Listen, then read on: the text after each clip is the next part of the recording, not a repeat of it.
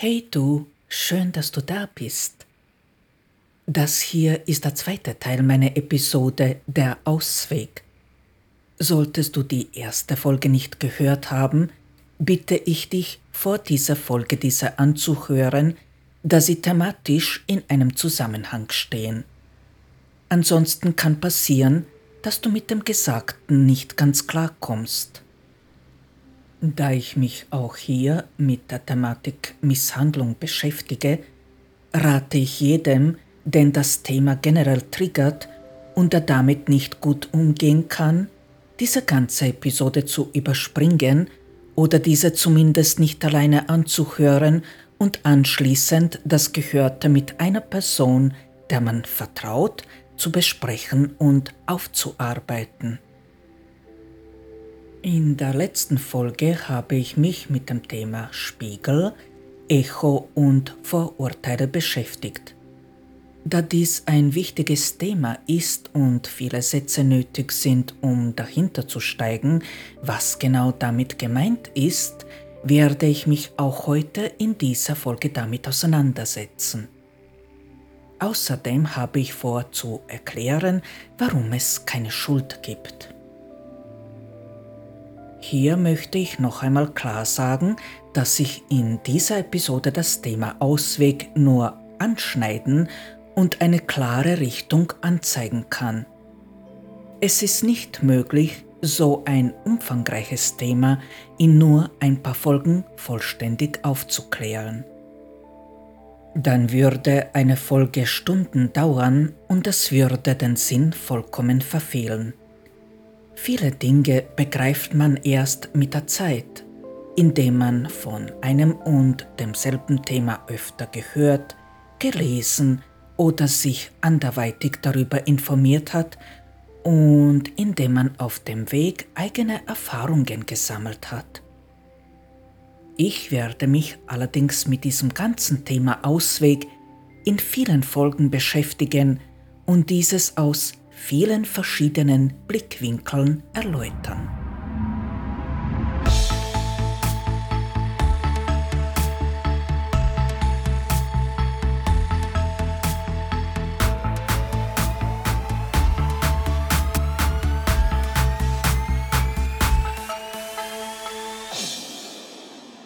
Somit herzlich willkommen im Gespräch mit Der Stern, deinem Podcast für die persönliche Entwicklung und Selbstfindung. Mein Name ist Andrea. Zu Beginn ein paar kurze Infos. Ich würde mich sehr darüber freuen, wenn du mich unterstützen würdest. Über die Spendenwebseite Kofi kannst du mir eine Geldspende zukommen lassen.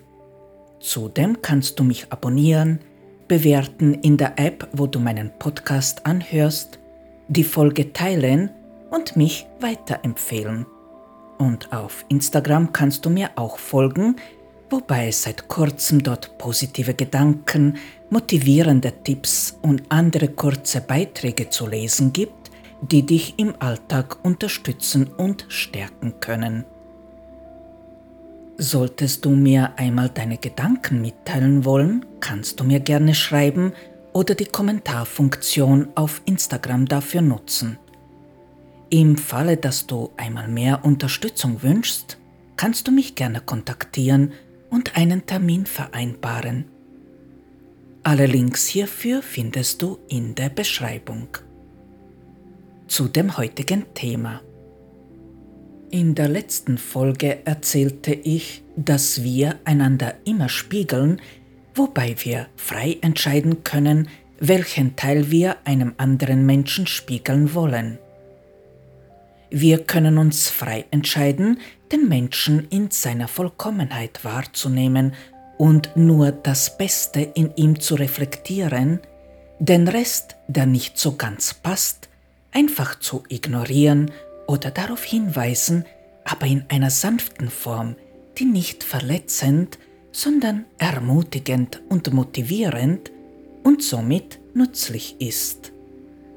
Ganz so einfach ist das allerdings nicht und es ist trotzdem wichtig zu verstehen, was gespiegelt wird. und gespiegelt werden uns in der Regel die Sachen, die uns fehlen. Der Teil ist allerdings nicht ganz so einfach zu verstehen.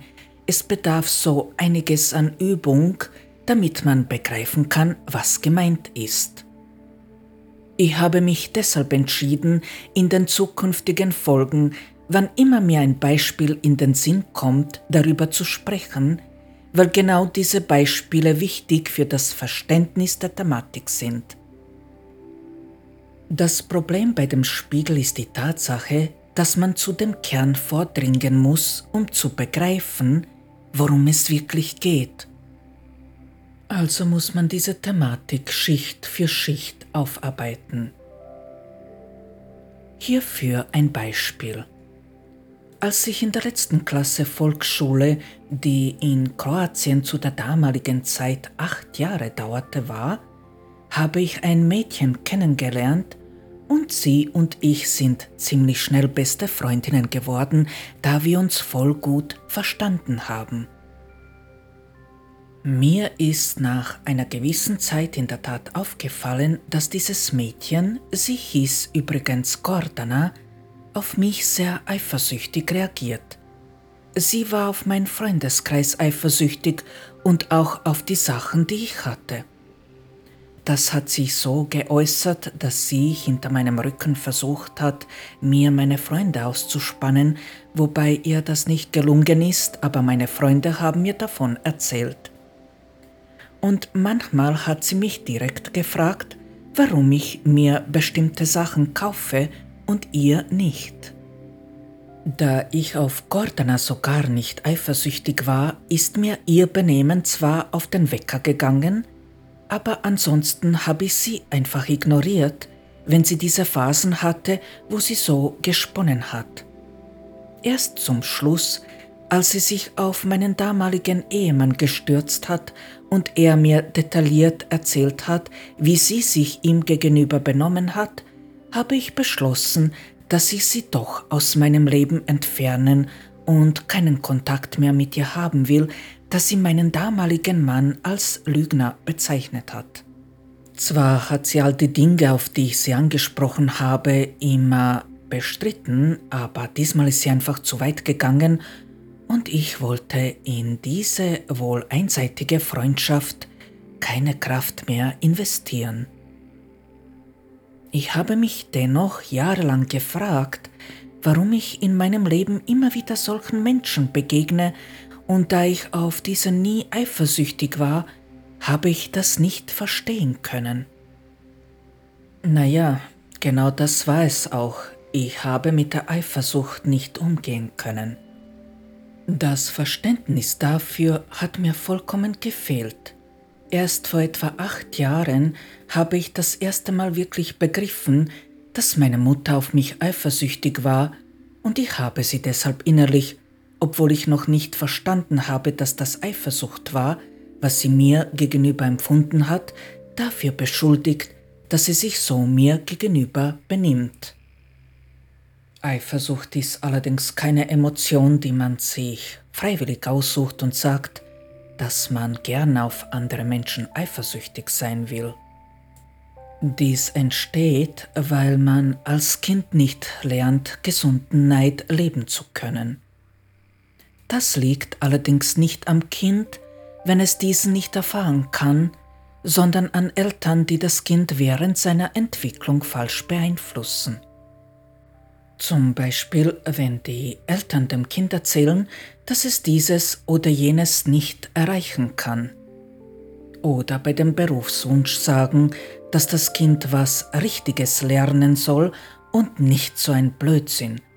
Oder wenn die Eltern, vor allem Mütter, vor anderen Müttern erzählen, was ihr Kind nicht kann. Aber auch dann kann ein Kind lernen, eifersüchtig zu sein, wenn es zum Beispiel erfährt, dass die Eltern den Bruder oder die Schwester oder auch beide bevorzugen. Wie konnte ich also einen Menschen in mein Leben ziehen, wenn ich auf diesen gar nicht eifersüchtig war? Das ist recht einfach erklärt. Ich war nicht auf sie eifersüchtig, aber auf meinen Bruder schon, denn aus meiner Sicht hat meine Mutter ihn deutlich besser behandelt als mich, was auch so war. Und da er der einzige war von meiner Familie, zu dem ich etwas empfunden habe, habe ich mich von seiner Meinung und seinem Tun abhängig gemacht. Und solche Menschen, die so waren wie meine Mutter und mein Bruder, wurden mir dann gespiegelt. Aber wie genau konnte ich damit nicht gut umgehen? Heißt das, dass man mit jedem können muss, der einen anderen Menschen klein halten will? Nein, das müssen wir natürlich nicht. Mir hat meine eigene Wertschätzung gefehlt, das wurde mir gespiegelt, um wenigstens ein wenig Aufmerksamkeit von Menschen zu haben, die sich wie meine Mutter oder mein Bruder benommen haben, habe ich es erduldet, dass diese Menschen mich einfach schlecht machen. Diese Freundin hat hinter meinem Rücken nicht nur versucht, mir meine Freunde auszuspannen, sondern sie hat über mich nicht gut geredet und das hat mein Bruder auch so gemacht. Und meine Mutter auch. Sie haben mich klein gehalten und sich selbst in einem besseren Licht dargestellt, damit sie besser dastehen. Nicht selten haben sie Dinge, die ich gemacht habe, einfach genommen und erzählt, dass sie diejenige waren, die dies so gemacht haben. Ich habe leider sehr lange gebraucht, bis ich verstanden habe, was diese Menschen hinter meinem Rücken so treiben. Wenn man eine Sache nur auf eine Art kennt und noch ein Kind ist, kann man schwer dahinter steigen. Eigentlich habe ich das Urteil über mich, das von meiner Mutter und dem Bruder stammte, einfach so genommen und ich habe mich damit abgefunden, dass sie mich als etwas, was nicht besonders wertvoll ist, betrachten. Mm, ja, also äh, noch einmal zu dem Spiegel. Mir hat der Spiegel nicht gesagt, dass ich auch ein Mensch bin, der andere Menschen klein macht. Nicht auf diese Art und Weise, sondern genau umgekehrt, dass ich klein gemacht werde und dass ich mit Eifersucht nicht umgehen kann, denn mich haben mit der Zeit die Reaktionen meiner Mutter, aber auch diese von meinem Bruder wütend, ja sogar zornig gemacht und das ist nicht richtig. Meine Mutter war sehr in der Logik zu Hause, mein Bruder war dies zur Gänze und beide, sowohl die Mutter als auch der Bruder, haben, damit sie sich besser oder auch größer als ich fühlen können, mich logisch erniedrigt. Das haben sie so gemacht, dass meine Mutter in der Regel immer meine Fehler gesehen und mich deshalb kritisiert hat, und sowieso hat sie alles besser gemacht als ich. Ja, hat sie meistens, weil sie mir auch nicht gezeigt hat, wie ich eine Sache machen soll. Erst später, als ich selbst gelernt habe, dieselben Sachen gut zu machen, habe ich mich da wehren können. Mein Bruder hingegen hat sich manche Sachen bei mir abgeschaut und dann hat er in unserem Freundeskreis erzählt, dass er selbst auf diese Sachen draufgekommen ist. Mich hat er hingegen schlecht gemacht. Oder, und das ist auch vorgekommen, wenn er mir bei Mathe oder Physik geholfen hat, dann hat er die Sachen so erklärt, dass ich Bahnhof verstanden habe. Erst als ich gesagt habe, dass er mir nicht helfen muss, weil er es eh nicht tun will, hat er mir voll genervt und knurrend geholfen, und zwar so gut, dass ich die Dinge dann verstanden habe. Und ich war ob dieser unfairen Behandlung mir gegenüber auf beide ziemlich zornig, weil ich meinen Ärger habe nicht ausleben können. Ich habe diesen heruntergeschluckt, weil es niemanden gab, dem ich mich anvertrauen und der mich verstehen oder mir helfen konnte. Und deshalb haben diese Sachen in mir gebrodelt, weil sich daraus der Zorn gebildet hat. Ich war meinem Bruder nicht gewachsen, weil er mir logisch wirklich sehr überlegen war, aber ich habe erkannt, dass ich mich mit meiner Mutter doch messen kann. Nachdem ich dieselbe Privatschule in Salzburg besucht habe wie sie und diese deutlich besser abgeschnitten habe, ich in meiner Arbeit viel Anerkennung erfahren habe, habe ich erkannt, dass ich diese Sachen auch gut kann. Aber ich habe dennoch gehofft, dass ich auch von ihr eine Anerkennung bekomme. Leider war meine Mutter nicht fähig, diese mir zu geben, ist so. Und Messen ist auch nicht der richtige Umgang mit der Thematik Eifersucht.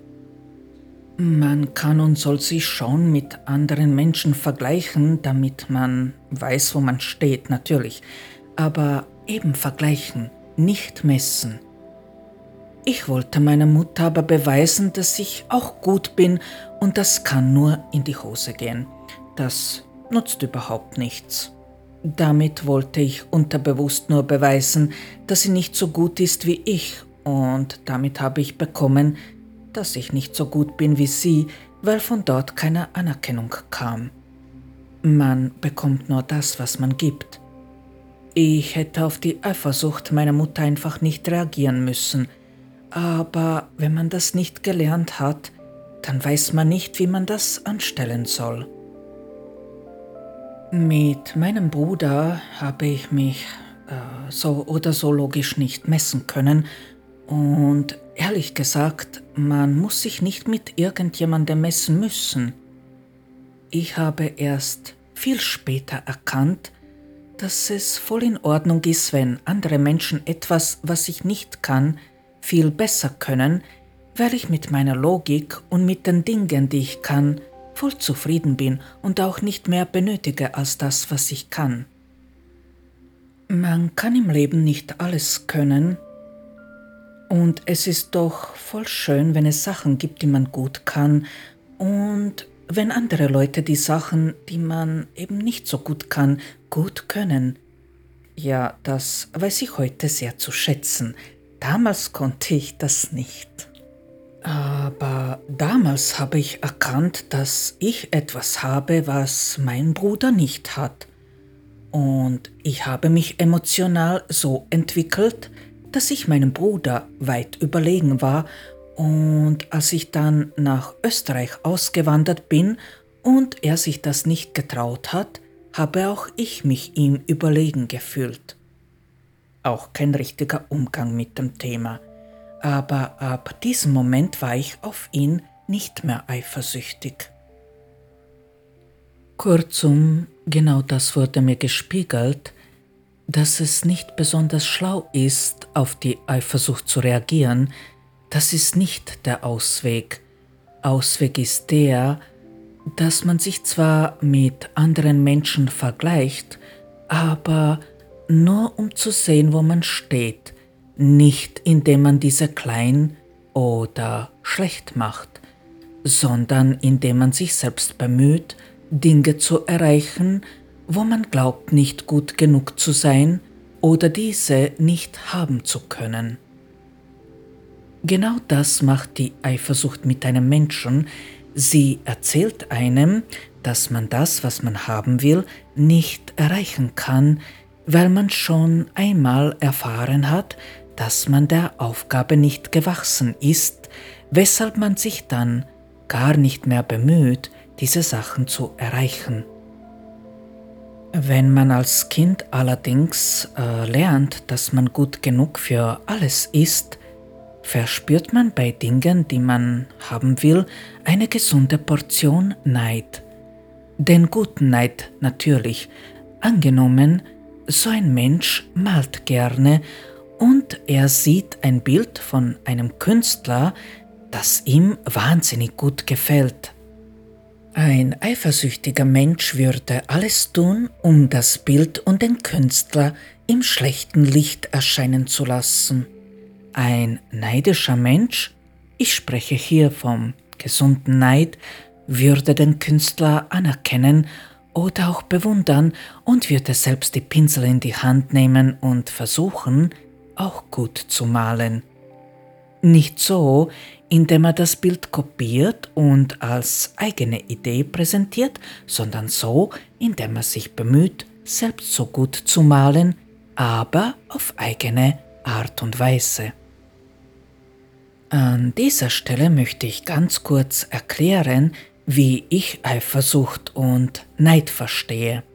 Eifersucht ist aus meiner Sicht eine Emotion, die deshalb entsteht, weil die Eltern und oder die Geschwister einen Menschen klein machen und ihm keine Anerkennung schenken, weshalb dieser Mensch dann lernt, dass er bestimmte Sachen nicht erreichen kann. Wenn ein Mensch eifersüchtig ist, ist das nach meinem Verständnis eine traumatische Erfahrung, gesunde Emotion, die dafür nötig ist, damit wir überhaupt den Wunsch verspüren, uns zu bemühen, ein Ziel zu erreichen, ist Neid. Ich bin nicht der Meinung, dass man da von einem gesunden und von einem ungesunden Neid sprechen kann. Aus meiner Sicht ist das, was man als ungesunden Neid bezeichnet, Eifersucht. Und das ist wiederum die Folge einer traumatischen Erfahrung. Ich weiß, dass man heutzutage genau diese Sachen, wie hier beschrieben, als nicht ganz nachvollziehbar und übertrieben betrachtet. Der Grund, weshalb man eine Erfahrung wie Eifersucht als etwas, was keine traumatischen Folgen an sich ziehen kann, betrachtet, ist der, dass man sich nicht vorstellen kann, dass auch falsche Erziehungsmethoden und gerade diese einen Menschen sehr schädigen können. Das ist einfach nicht sichtbar, wenn ein Mensch zum Beispiel in einem Krieg ist. Äh, das ist etwas, was man sich vorstellen kann, äh, dass das auf einen Menschen wirklich schlimme Auswirkungen haben kann. Aber äh, nur weil eine Mutter oder ein Vater einem Kind sagen, dass das Kind etwas nicht kann, darunter kann man sich einfach nicht vorstellen, äh, dass ein Kind aus dem keinen Ausweg finden kann. Außerdem würden dann viele Eltern zugeben müssen, dass sie was falsch gemacht haben, was keiner tun will. Und dann ist es auch so, dass die meisten Menschen gar nicht wissen, dass sie traumatisiert sind. Aus meiner Sicht gibt es auf dieser Welt viel mehr traumatisierte Menschen, als uns das bewusst ist. Man weiß heutzutage noch zu wenig über die Ursachen von Trauma. Zurück zu meiner Mutter und meinem Bruder.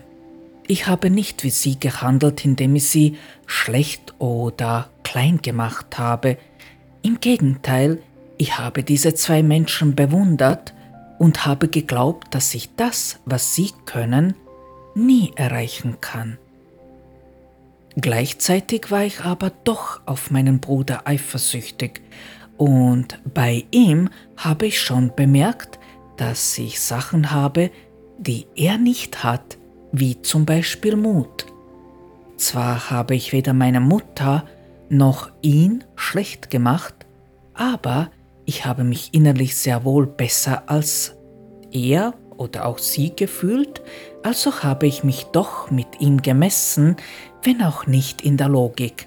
Das war allerdings auch nicht richtig, weil wenn man versucht besser als ein anderer Mensch zu sein, dann sendet man, dass der andere schlechter sein muss. Völlig egal jetzt, ob man diese Sachen laut ausspricht oder aber ob man nur so handelt. Und deshalb habe ich genau dasselbe zurückbekommen, weil das dem Lebensgrundsatz von Echo entspricht.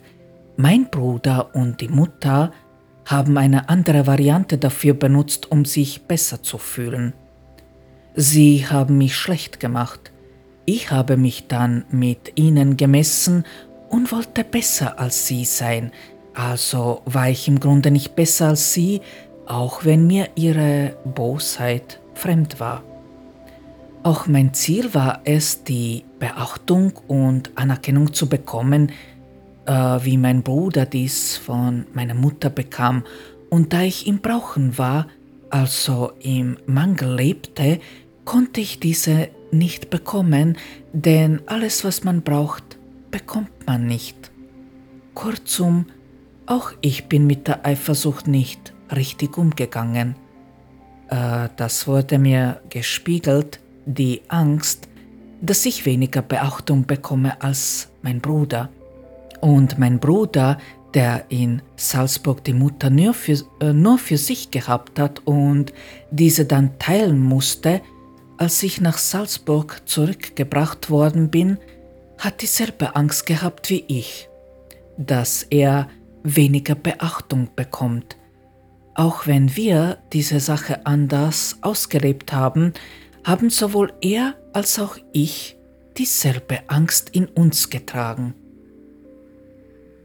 Da ist es absolut unwichtig, wer hier als erster damit anfängt und auch, dass man im Grunde nichts dafür kann, wenn man so reagiert, weil ein anderer damit angefangen hat.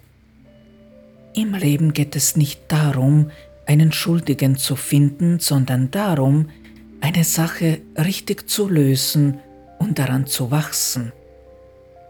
Was meine Mutter betrifft, das ist eine Sache, die man anders betrachten muss, denn die Eltern formen bewusst oder unbewusst ihre Kinder immer, indem sie ihnen die Liebe oder die Angst weitergeben. Ich war auf meine Mutter nie eifersüchtig und viele Jahre konnte ich mir nicht einmal vorstellen, dass eine Mutter auf ihr Kind eifersüchtig ist, aber ich habe als Kind schon erkannt, dass mir die Männerwelt vor den Füßen liegt und ich habe, damit ich mich besser fühle, dies schon sehr ausgenutzt. Anstatt zu erkennen, dass ich etwas habe, was mich wertvoll macht, auch wenn das Aussehen eine Sache ist, die man sich weder bewusst aussucht, noch eine Sache, die man beeinflussen kann, habe ich mich deshalb nicht wertvoll gefühlt. Aus der heutigen Sicht ist das natürlich ein Schmarrn, denn wenn man gut aussieht und auf sich schaut, wenn man sich damit selbst schätzt, kann das sicher helfen, sich wertvoller zu fühlen. Aber nachdem mich mein Vater so misshandelt hat und er derjenige war, der in mir etwas gesehen hat, was sein Vater in einer Tochter nicht sehen soll, habe ich mein Aussehen verteufelt und die Jungs um mich herum für das Benehmen meines Vaters bezahlen lassen. Ich habe diese Sachen zu dem damaligen Zeitpunkt sicher noch nicht erkannt, aber gespürt habe ich schon, dass ich mich da vollkommen daneben benehme und wenn ich ganz ehrlich bin, mich hat mein schlechtes Gewissen ziemlich geplagt. Trotzdem, in diesem Alter habe ich nicht erkannt, wie ich mich anders benehmen sollte. Die Wahrheit war, dass ich die Nähe eines Mannes wegen den Misshandlungen meines Vaters, aber auch meiner Mutter so oder so nicht zulassen konnte. Ich habe mich also nicht wie meine Mutter oder wie mein Bruder benommen, denn diese haben mich auf der logischen Ebene erniedrigt. Der Spiegel funktioniert seitenverkehrt.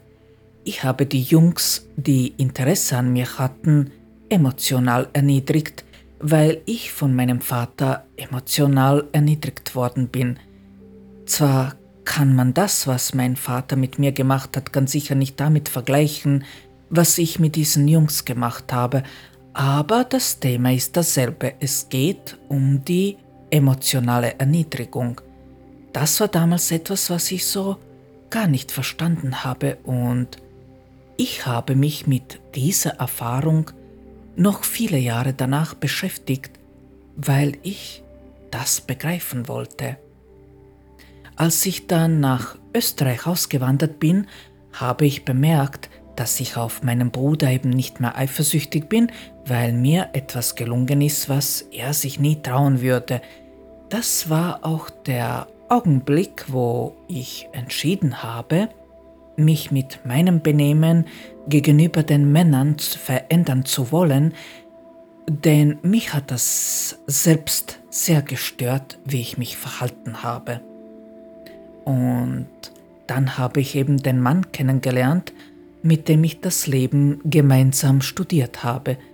Natürlich war ich auf ihn auch eifersüchtig, weil er mir logisch so überlegen war. Und er war auf mich eifersüchtig, weil ich ihm emotional so überlegen war. Gerade bei ihm habe ich gedacht, dass ich sein Level nie im Leben erreichen werde, noch viel mehr, als ich das bei meinem Bruder gedacht habe. Aber gemeinsam haben wir da herausgefunden und sowohl er als auch ich sind heute sehr selbstzentriert und haben keinen Bedarf mehr in uns, irgendjemandem noch zu erniedrigen. So viel zu den Themen Spiegel und Echo in dieser Folge. Was die Werte und Vorurteile betrifft, die man loslassen sollte, da gibt es auch einiges, was ich noch erzählen will. Es ist einfach so, dass uns eine Gesellschaftsform prägt, das kann man gar nicht bestreiten, so wie wir aufwachsen, so halten wir dies als normal, was leicht nachvollziehbar ist. Diese Werte, die wir übernehmen, geben uns Halt und Sicherheit, und einen Rahmen, damit wir vorerst wissen, wo wir uns bewegen können, wo die Grenzen sind. Aber diese Dinge, die wir da erfahren, sind Meinungen anderer Menschen, die wir nur übernommen haben. Also unser Konstrukt besteht aus vielen fremden Meinungen, das ist unser Ich. Woher aber wissen, ob eine Meinung auch unsere ist, wenn man dieser nicht auf den Grund geht, dieser nicht überprüft. Solange wir dies nicht tun, können wir nicht wissen, wer wir sind. Ich weiß nicht, wie oft ich in meinem Leben schon meine Meinung über eine Sache geändert habe. Heute bin ich ein gefestigter Mensch, der sich seines Tuns sicher ist. Und trotzdem, auch wenn ich mir bei vielen Sachen sicher bin, kommt es immer wieder vor, dass ich in Bezug auf eine Sache einfach meine Meinung ändere, weil ich erfahre, hm, dass ein anderer Mensch vielleicht besser denkt als ich oder weil mir eine andere Vorstellung mehr zusagt. Kann sein, dass ich in einem Jahr wieder anders denken werde als heute, so soll es auch sein. Es tut gut, die Sachen immer wieder zu hinterfragen, weil man sich im Laufe des Lebens immer weiterentwickelt und die eigene Meinung über eine Sache soll sich dem anpassen können. Dir ist es immer möglich, deine Meinung zu ändern, wann immer du willst. Äh, das macht dich nicht zu einem unsicheren oder sprunghaften Menschen, sondern zu einem, der seine eigene Meinung sucht und überprüft und gerade auf diesem Wege auch findet, zu einem, der sich entwickelt. Oft merke ich, dass die Menschen Dinge sagen, die sie gar nicht meinen oder Dinge tun, die sie nicht tun wollen. Und trotzdem tun sie diese auch weiterhin so, weil sie einfach nicht wissen, wie sie diese sonst tun sollen und weil sie nicht wissen oder nicht wissen wollen, dass es vollkommen in Ordnung ist, die angelernten Sachen zu hinterfragen und zu überprüfen. Und manchmal auch, weil es bequemer ist, wenn man wenn man über solche Dinge nicht nachdenken muss. In der letzten Folge erzählte und fragte ich Folgendes. Aber die Frage, die ich in den Raum stelle, ist, ob man sich dessen bewusst ist, wo sich Mann und Frau tatsächlich voneinander unterscheiden. Ist es wirklich noch so, dass ein Mann heutzutage für die Familie sorgen muss und sie beschützen muss? weil er der Frau körperlich überlegen ist? Ist das der Platz des Mannes in unserer Welt? Vor allem wird dem Mann ein höherer Wert zugesprochen als der Frau. Warum eigentlich? Und ich erzählte über ein Paradoxon, das man begreifen sollte, damit man dahinter steigen und verstehen kann, wo der Platz der Frau und des Mannes ist. Bei meiner Erzählung hätte man das Gefühl bekommen können, dass ich der Meinung bin, dass eine Frau zu Hause bei den Kindern bleiben und abhängig bleiben soll. Wer meine Folgen aufmerksam verfolgt hat, weiß, dass ich das nicht gemeint habe. Und dennoch ist es so, dass sich die Frau und der Mann voneinander unterscheiden, auch wenn das nicht jeder so sehen will. Es geht ja nicht darum, dass wir, Frau und Mann, gleich werden sollen. Es geht nur darum, dass wir denselben Wert haben sollten und nur darum. Betrachten wir einen Augenblick die Welt, in der wir leben. Durch die moderne Technik ist es uns möglich, viele Dinge zu erfahren, die uns vorenthalten bleiben würden, wenn wir die Medien, Internet und TV nicht hätten. So können wir viele Vergleiche ziehen und sehen, welche Art des Zusammenlebens besser funktioniert.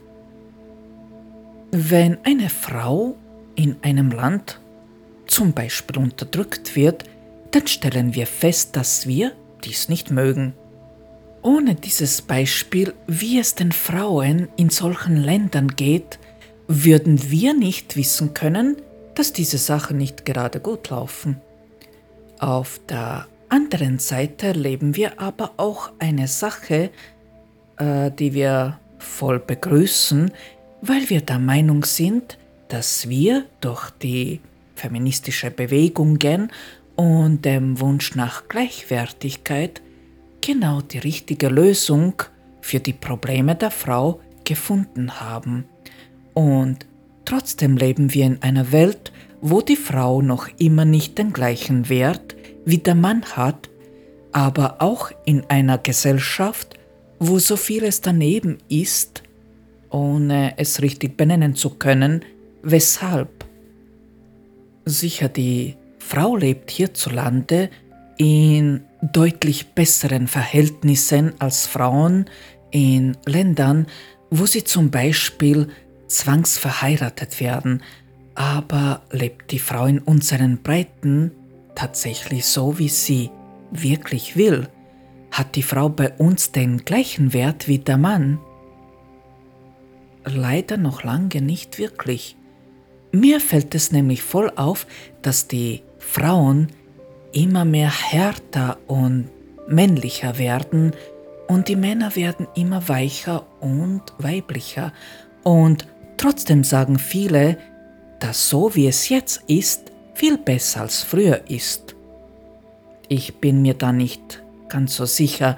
In meinen Augen ist weder das früher richtig gewesen, denn die Frau war mehr oder weniger der Besitz vom Mann, und sie hatte kaum Rechte, noch ist die heutige Zeit das Beste, was einer Frau oder auch einem Mann passieren konnte.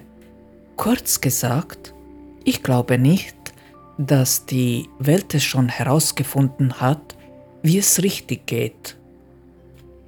Aber ist es dann falsch, wenn wir so leben, wie wir leben? Absolut nicht. Es ist auch nicht richtig. Ein richtig oder falsch gibt es einfach nicht. Nichts, was geschieht, ist nur richtig oder nur falsch. Alles geschieht aus einem guten Grund. Du kannst nicht wissen, was für dich richtig ist, wenn du nicht erfahren hast, was falsch für dich ist. Du kannst es ohne Vergleich nicht wissen. Das geht einfach nicht. Im Gegenteil, ein Mensch muss immer die andere Erfahrung auch machen, damit er am Ende begreifen kann, wie es richtig geht. Denn dann hat er auch die Wahl und kann zwischen zwei Sachen wählen. Ist es also so, dass sich eine Frau und ein Mann voneinander unterscheiden? Natürlich ist das so. Eine Frau kann Kinder bekommen, der Mann ist körperlich gesehen stärker als die Frau. Aber das heißt noch lange nicht, dass wir nicht gleichwertig sind und dies nicht sein könnten. Und dennoch hat jeder von uns, sowohl die Frau als auch der Mann, einen Platz, der für das jeweilige Geschlecht vorgesehen ist, schon von Natur aus. Warum wehren wir uns dann gegen diesen Platz, der für uns vorgesehen ist? Dies geschieht aus drei Gründen. Weil wir gezwungen werden, unseren Platz einzunehmen von klein auf durch die Erziehung. Weil unser Platz nicht so wertgeschätzt wird, dass wir das Gefühl haben, wertgeschätzt zu werden, da unsere Partner unseren Platz nicht nachvollziehen können und weil wir nicht erkennen können, dass unser Platz der richtige für uns ist, solange wir keine Vergleiche ziehen können. Die ersten zwei Punkte sind, glaube ich, logisch, nachvollziehbar und somit klar. Der letzte Punkt vielleicht nicht. Solange wir nicht nachvollziehen können, was der Partner lebt, wie er fühlt, aus diesem Grund ist es sogar gut und nützlich, wenn wir Plätze vertauschen und versuchen in die Haut des jeweils anderen zu schlüpfen.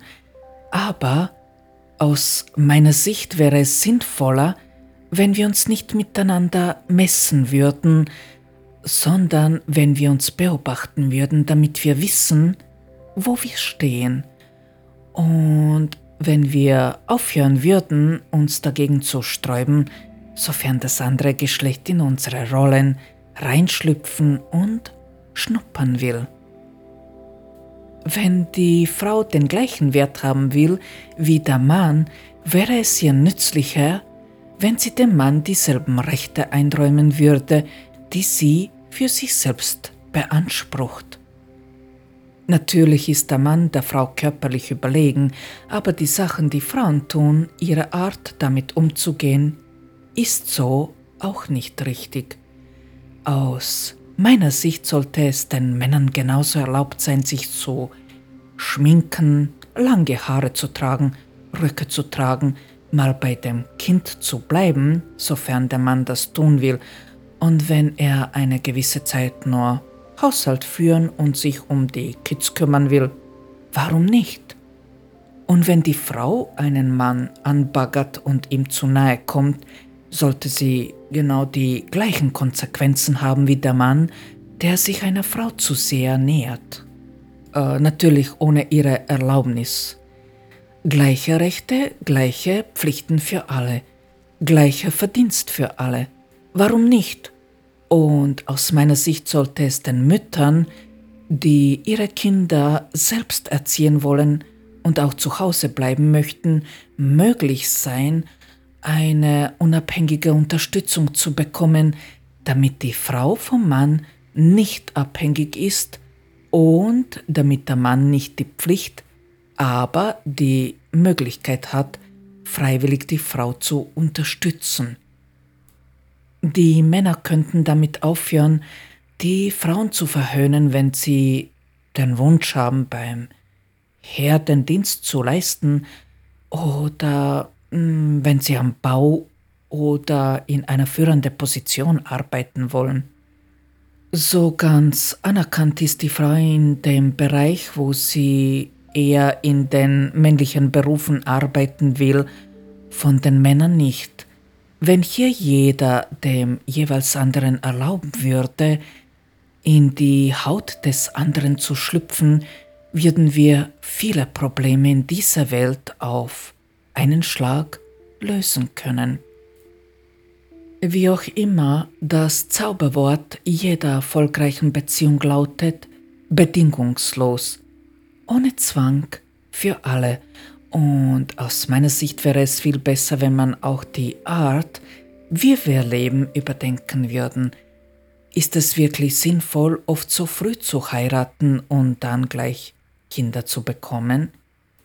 Wäre es nicht besser, wenn ein Paar einige Jahre vorerst einfach nur miteinander leben würde und sich zuerst gemeinsam eine Basis erschaffen würde, bevor man Kinder in die Welt setzt?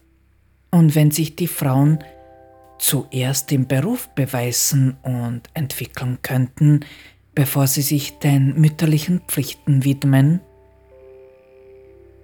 Bei den angesprochenen Ideen, wie Frau und Mann den gleichen Wert erlangen könnten, kann jeder seine Ideen zufügen. Wir könnten dann gerne gemeinsam dafür stehen, wie Gleichwertigkeit aussehen könnte. Meine Ideen sind bei weitem nicht die Endlösung und es gibt noch viele Wege, wie man die Gleichwertigkeit finden kann. Aber das Wichtigste wäre es hier darauf zu achten, dass dies ohne Bedingungen geschieht, so meine Erfahrung. Ich habe am Anfang erzählt, dass ich heute auch darüber reden mag, warum es keine Schuld gibt. Ganz ehrlich, ich sträube mich ein wenig, mich mit diesem Thema auseinanderzusetzen, weil es so schwer ist, dies zu begreifen. Dementsprechend ist es auch schwer, dies so zu erklären, damit jeder nachvollziehen kann, worüber ich spreche. Vor allem auch deshalb, weil emotionale Menschen eine andere Erklärung benötigen als die Logiker. Ich könnte es mal so versuchen. Weißt du, warum es keine Schuld gibt? Männer lernen als Kinder, dass sie stärker sind als Frauen. Frauen lernen als Kinder, dass sie schwächer sind als Männer. Also, wenn ein Mann von Anfang an als Kind lernt, dass er der Frau überlegen ist und dies für ihn normal ist, und die Frau von Anfang an lernt, dass sie weniger wert als der Mann ist und sie schwächer ist als er, und das für sie normal ist, wie kann es dann eine Schuld geben, wenn man diese Sache als vollkommen normal betrachtet? Ein krasses Beispiel, aber dadurch wird es verständlicher, hoffe ich. Wenn du in einem Land aufwächst, wo es ganz normal ist, eine Frau zu schlagen, dann aber in ein Land kommst, wo das gar nicht erlaubt ist, wie sollst du dann wissen, was richtig ist und was nicht? Für dich ist es ganz normal, dass du eine Frau zum Beispiel schlägst und als dein Eigentum betrachtest, betrachtest, weil es dir von Anfang an so beigebracht wurde. Und jetzt auf einmal wird es dir gesagt, dass du das gar nicht tun darfst. Du bist aber davon überzeugt, dass du richtig handelst, weil das für dich so normal ist, wie für einen anderen Menschen seine Frau mit Respekt zu behandeln. Schuld setzt aber voraus, dass du mit Absicht etwas tust, was nicht richtig ist. Aber das ist in diesem Fall gar nicht die Rede davon, denn du bist davon überzeugt, richtig zu handeln. Auch wenn du jetzt in einem Land lebst, wo man mit einer Frau ganz anders umgeht als in deinem Land, heißt das noch lange nicht, dass du, der das ganze Leben in der Überzeugung lebtest, richtig zu handeln, dies gleich begreifen kannst. Sicher, dir wird schon ziemlich schnell klar, dass deine Werte wohl nicht ganz stimmig sind, aber wer mag schon eigene Vorstellungen einfach so loslassen?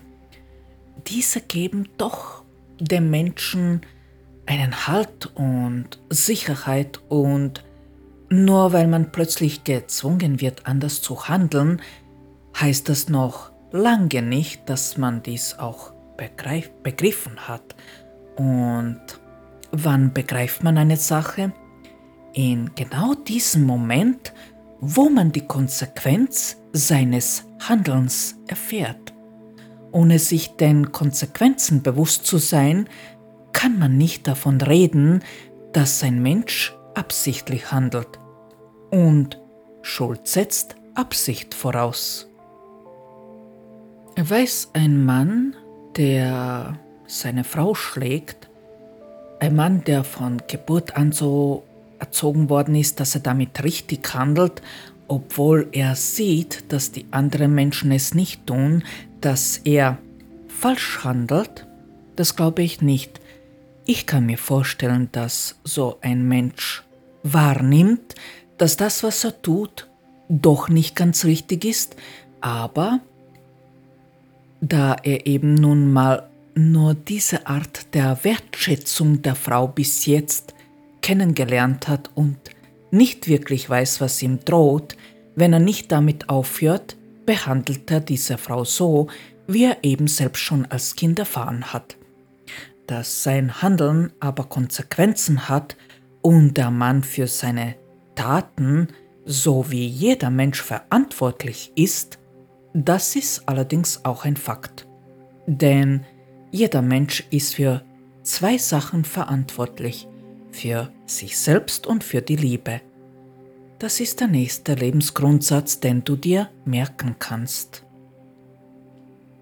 Bitte ersetze das Wort Schuld mit dem Wort Verantwortung und lasse die zwei Sachen einmal auf dich wirken. Was spürst du, wenn du sagst, dass ein Mensch für sein Handeln schuldig ist?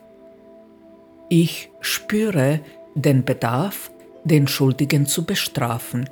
Wenn ich mir dann noch vorstelle, dass ein Mensch jemanden, den ich liebe, zum Beispiel umgebracht hat, dann würde ich schon wollen, dass er dafür zahlt, weil er im ersten Moment für mich der Täter und damit der Schuldige ist.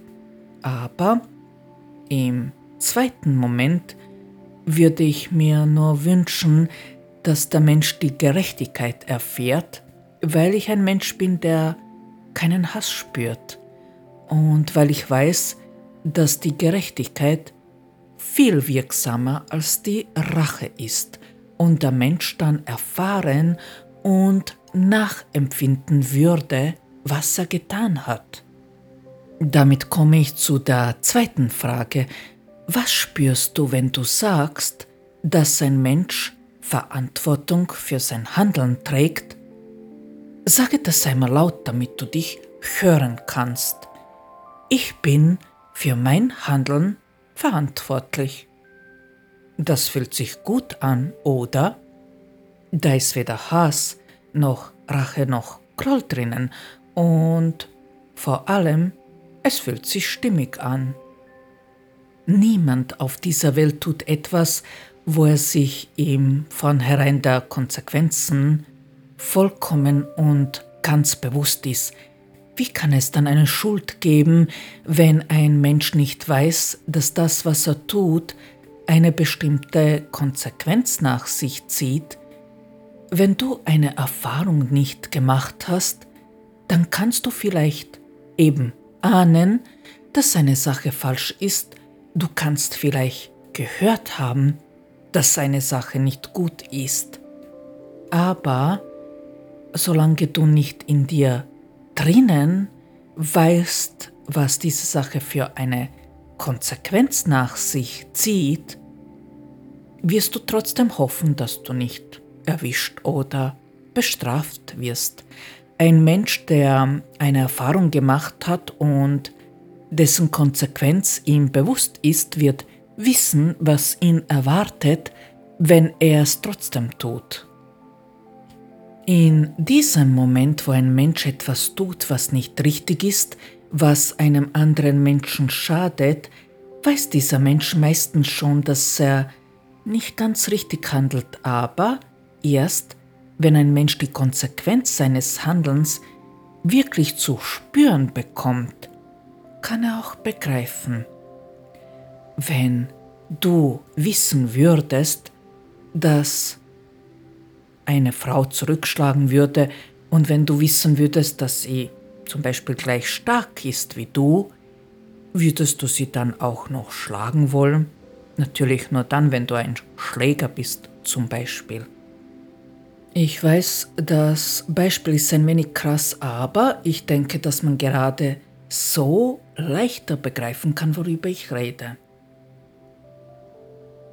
Du magst jetzt vielleicht denken, dass das hier eine Haarspalterei ist und es egal ist, ob man von Schuld oder ob man von Verantwortung, äh, Verantwortung redet. Das ist es nicht. Kannst du dich noch daran erinnern, wie es dir als Kind gegangen ist, als man zu dir gesagt hat, dass du schuld bist, weil dir dies oder das passiert ist? Kannst du dich noch an das ziehende Gefühl in deiner Brust erinnern, an den Scham ob der Tatsache, dass du eine Sache vermasselt hast, an die Bedrückung in dir drinnen? Weißt du noch, wie sie das angefühlt hat? Wie oft habe ich als Kind gehört, dass ich für etwas schuldig bin.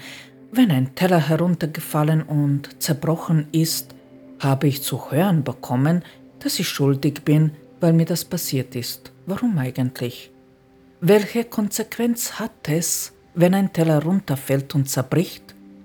Dass der Teller kaputt ist. Was heißt das konkret? dass es jetzt einen Teller weniger gibt, den man benutzen kann. Nicht mehr und nicht weniger. Das ist eben eine Erfahrung. Wenn der Teller sehr wertvoll war, dann kann man dem Kind schon sagen, dass der Teller viel Geld gekostet hat. Aber andererseits, wenn der Teller so teuer war, dann fragt man sich schon, weshalb die Eltern den Kindern erlauben, so wertvolle Teller zu benutzen. Im besagten Fall habe ich als Kind eigentlich nur die Konsequenz davon erfahren, dass ein Teller zerbrechen kann, wenn er runterfällt. Eltern, die die Kinder richtig erziehen, sagen dann zu ihnen, dass der Teller so kaputt geht und es gut ist, aufzupassen, dass das nicht geschieht. Mehr nicht. Wenn die Kinder keine Angst davor haben, eigene Erfahrungen zu sammeln, lernen diese Kinder schnell auch auf die Sachen aufzupassen. Kinder, die ständig zu hören bekommen, dass sie schlecht und schuldig sind, wenn die Sachen einmal auf dem Boden landen und zerbrechen, werden nur noch öfter die Sachen fallen lassen, weil sie immer unsicherer werden. Das erzähle ich aus eigener Erfahrung. Aber genau da entstehen eben die ersten Schuldgefühle, weil die Eltern ihre Kinder viel zu oft für Sachen beschuldigen, für die sie gar nichts können. Die meisten Eltern erwarten von ihren Kindern, dass sie alles können, aber dass es ihnen als Kind auch so ergangen ist, das vergessen die meisten Erwachsenen leider viel zu schnell.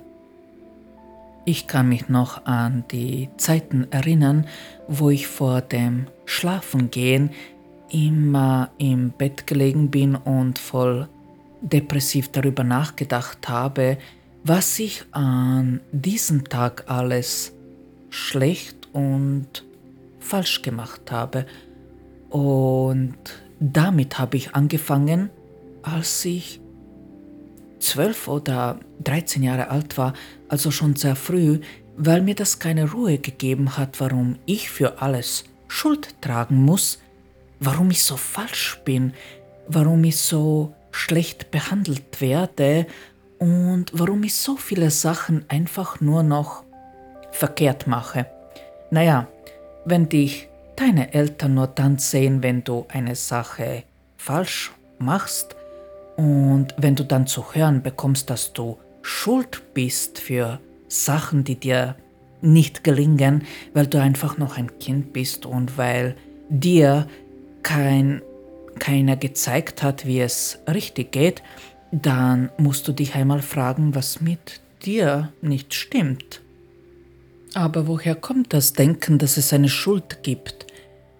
Ich kann mir vorstellen, dass diese Denkweise daher ruht, weil wir davon überzeugt sind, dass es eben Täter und Opfer gibt.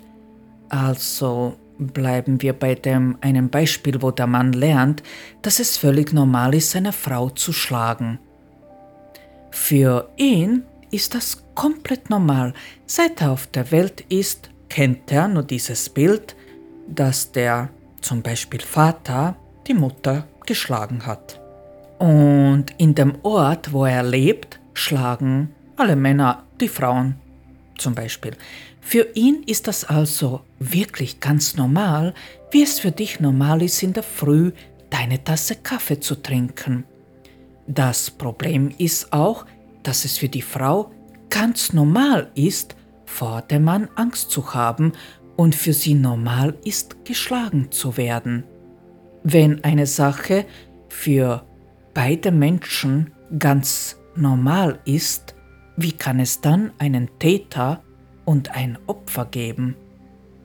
Wir erleben viel zu oft, dass wir Berichte über Menschen und deren Schicksale lesen, ohne wirklich objektiv zu erfahren, wie diese Menschen wirklich sind, über die man berichtet. Wir kennen das alle, äh, was wir zu lesen bekommen, wenn wir über ein Verbrechen lesen, wenn ein Mann zum Beispiel seine Frau jahrelang geschlagen und dann am Ende getötet hat. Ich mag so ein heftiges Beispiel nehmen, weil man gerade in solchen Fällen immer von einem Täter und von einem Opfer spricht. Am Ende des Berichtes wissen wir, dass der Mann der Täter ist, die Frau das Opfer, der Mann der Schuldige ist. Das wird ohne Ausnahme immer so berichtet, sofern der Mann die Tat tatsächlich so begangen hat. Wenn man darüber ein Buch liest oder einen Podcast anhört, bekommt man dasselbe zu hören. Manchmal wird darüber berichtet, dass der Mann eine schreckliche Kindheit äh, erlebt hat, aber am Ende wird immer betont, dass das keine Entschuldigung für die Tat ist. Stimmt, es ist keine Entschuldigung für das, was der Mann angerichtet hat. Aber auch diese Geschichte hat immer zwei Seiten, immer. Würde man beide Schicksale, das von der Frau und das Schicksal von dem Mann getrennt in allen Einzelheiten betrachten und aufschlüsseln, würde man am Ende draufkommen, dass die Rolle der Frau nicht unbedeutend war. Warum erlaubt eine Frau dem Mann, sie jahrelang zu misshandeln, wo sie doch jederzeit gehen und sie ihn anzeigen könnte. Du magst jetzt sagen, dass die Frau Angst davor hat, umgebracht zu werden. Stimmt. Aber ist dein Leben wirklich auch dann noch etwas wert, wenn man von dem Mann jahrelang, jeden Tag verprügelt wird? Es gibt zweifelsohne einige Schicksale, wo der Mann die Frau am Ende tatsächlich tötet, sofern sie ihn verlässt aber in der Mehrzahl ist das nicht der Fall. In der Mehrzahl ist es genau umgekehrt und die Frau manifestiert damit, dass sie einem Mann nicht mehr erlaubt, sie zu schlagen. Die Männer haben auch Ängste und sie haben davor Angst, dass sich die Frau einmal zur Wehr setzen wird, sofern sie Schläger sind, Warum sind unsere Gesetze so lasch und schützen mehr den Menschen, der die Frau schlägt, als die Frau selbst? Warum lernen die Frauen, natürlich auch die Männer, sofern sie es wollen, in der Schule nicht, wie sie sich selbst verteidigen können? Ich glaube nicht, dass dies in Österreich Pflichtprogramm ist. Wenn ich mich jetzt irre, mag ich mich dafür entschuldigen, aber ich habe nicht davon gehört, dass die Frauen in der Schule lernen, sich zu verteidigen. In meiner Schule in Kroatien haben sowohl Buben als auch Mädchen Kurs in Selbstverteidigung besuchen müssen. Bei uns war das zu der damaligen Zeit äh, in der Schule äh, am Programm. Und warum nimmt man die Familien nicht unter die Lupe, die ihre Kinder misshandeln, Ja, manchmal tut man das auch, wenn etwas passiert, aber sonst dreht jeder den Kopf in die andere Richtung und kümmert sich nicht darum, was in der Nachbarschaft passiert. In meinen Augen sind die Eltern, die ihre Kinder misshandeln und wo die Kinder als Erwachsene dann schlimme Taten verüben, genauso dafür verantwortlich. Ich weiß, man hört oft, dass die Familie so eine tolle Familie war und man nicht weiß, wie das Kind so auf die schiefe Bahn geraten konnte. Meine Familie war auch eine Vorzeigefamilie, weil man das so sehen und nicht wirklich hinschauen wollte. Genau wie der 16-Jährige aus Wien-Döbling, der vor einigen Jahren ein siebenjähriges Mädchen getötet hat. Da hat man auch zu lesen bekommen, dass das so eine tolle Familie ist, die gut integriert ist und die Eltern voll fleißig sind, der Vater sogar als Psychologe gearbeitet hat, aber für das eigene Kind hat wohl kaum jemand Zeit gehabt. Ich spreche hier nicht von der Schuld, natürlich nicht, aber wenn ein Mensch in so einem jungen Alter so eine brutale Tat vollbringen kann, dann ist in meinen Augen die ganze Familie dafür verantwortlich. Ich glaube, dass ich richtig liege, wenn ich sage, dass diese ganze Familie im Grunde psychologische Hilfe benötigt hätte. Und ich bin auch der Meinung, dass ein Täter immer zuerst einmal ein Opfer war und wenn ein Mensch beides in einem ist, dann ist der Mensch weder Täter noch Opfer, sondern für seine Tat verantwortlich. Und natürlich sollte so ein Mensch die Konsequenz erfahren, selbstverständlich. Im Laufe meines Lebens habe ich unzählige Male erlebt, wie die Menschen reagieren, wenn sie draufkommen, dass sie sich getäuscht haben, mich eingeschlossen, wenn sie die Einsicht gewinnen und begreifen. Und ich bin zu 100% davon überzeugt, dass keiner dieser Menschen sich vorher bewusst war, dass er falsch gehandelt hat. Ich kann mich noch erinnern, wie ich mich gefühlt habe, und ich weiß ganz genau, dass ich erst im Nachhinein wirklich begriffen habe, wo ich falsch liege. Ich werde das Gesicht meines Vaters nie vergessen, als er erfahren hat, wie die Umwelt um ihn herum darauf reagiert, dass er mich töten wollte, als er begriffen hat, dass er ins Gefängnis kommen kann, wenn er mich noch einmal anrührt. Auch als seine Eltern ihm gedroht haben, ihn anzuzeigen und als er begriffen hat, dass ich, Zwerg, nicht mehr erlaube, dass er mich schlägt. Ich werde den Ausdruck in seinem Gesicht nie vergessen, als er erfahren hat, dass meine Mutter von mir zu hören bekommen hat, dass er mich vergewaltigen will.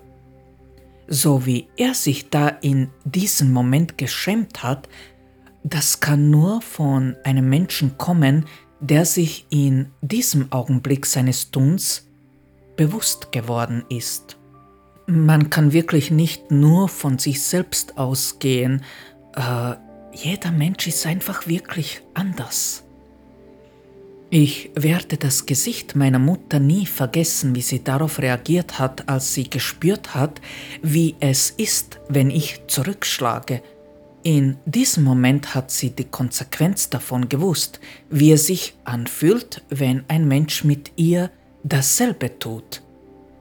Das musste ihr jemand zeigen, damit sie begreift. Auch den Gesichtsausdruck meiner Mutter in dem Moment, als ich gefragt habe, ob es nur eine Sache auf der Welt gibt, die ich in ihren Augen richtig mache, werde ich nie vergessen.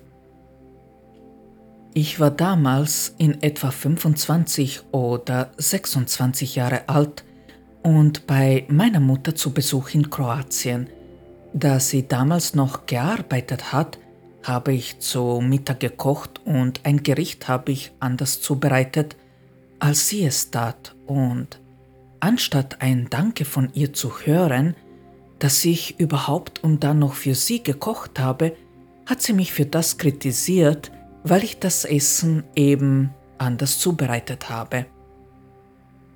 Als ich sie dann eben gefragt habe, ob es nur eine Sache auf der Welt gibt, die ich in ihren Augen richtig mache, ist sie ganz blass geworden und hat dann gefragt, warum ich diese Frage stelle. Meine direkte Antwort darauf war, dass ich mich an kein einziges Ding erinnern kann, wo sie an mir etwas Positives oder Gutes oder Lobenswertes gesehen hat. Da war sie auf einmal still und wir beide wussten in diesem Moment, dass es stimmt, was ich sage und ihr war das sowas von peinlich. Über ein Thema möchte ich in meinem Podcast nicht sprechen, denn das ist eine Geschichte, die jeder Mensch für sich erfahren muss, damit er das begreift. Ich möchte nicht darüber reden, was ein Mensch ist, der zum Beispiel umgebracht wird wie das kleine Mädchen aus Wien. Wer so eine Sache begreifen will, der kann dafür das Leben studieren. Es ist einmal so, dass jede Seele eine Absicht hat. Und ja, solche Sachen passieren nicht ohne Grund. Wir wissen nicht, was die Seele von dem Mädchen auf diesem Weg erfahren wollte. War sie ein Opfer? Ich muss zugeben, dass ich sie so sehen will. Dennoch gebe ich eine Sache zu bedenken.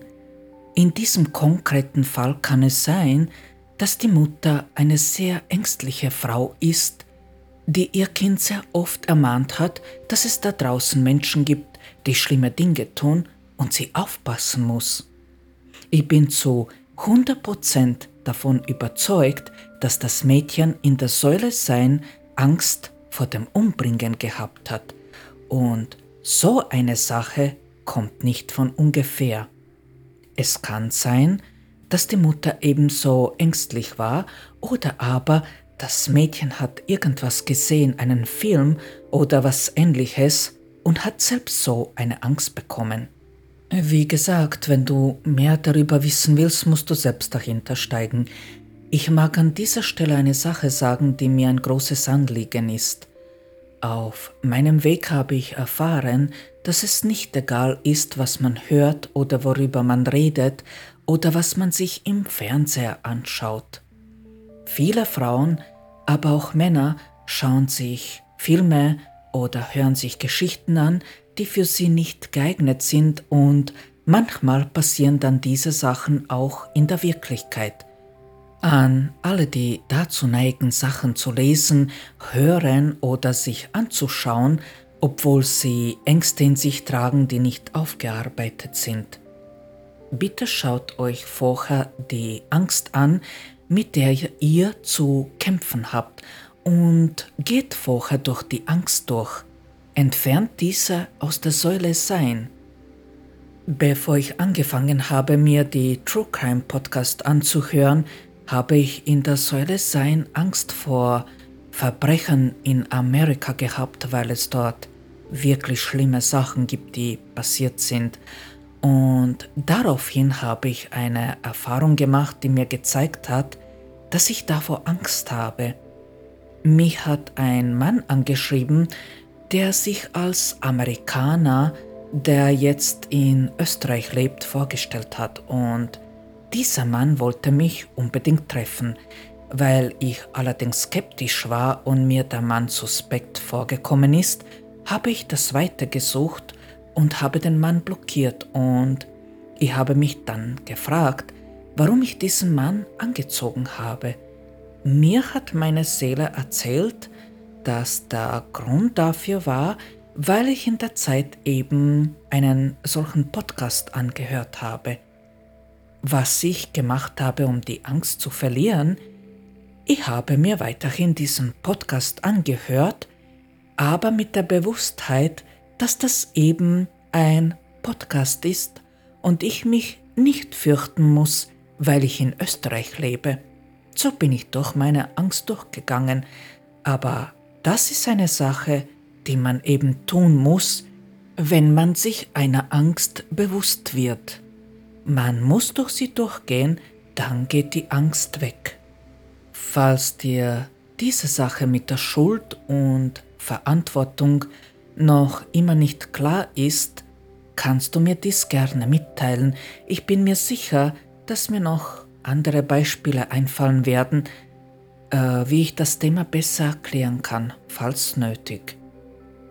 Warum ich trotz allem meinen Eltern vergeben habe und über die Kraft der Vergebung werde ich in der nächsten Folge dann mehr erzählen.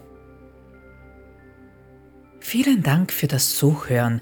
Ich hoffe sehr, dass dir diese Folge gefallen hat und genauso hoffe ich, dass du mit meiner Sicht der Dinge etwas anfangen kannst. Habe eine feine und angenehme Woche. Ich sende dir vom Herzen eine sonnige Umarmung und denke daran, immer lächeln. Ciao, bis zum nächsten Freitag.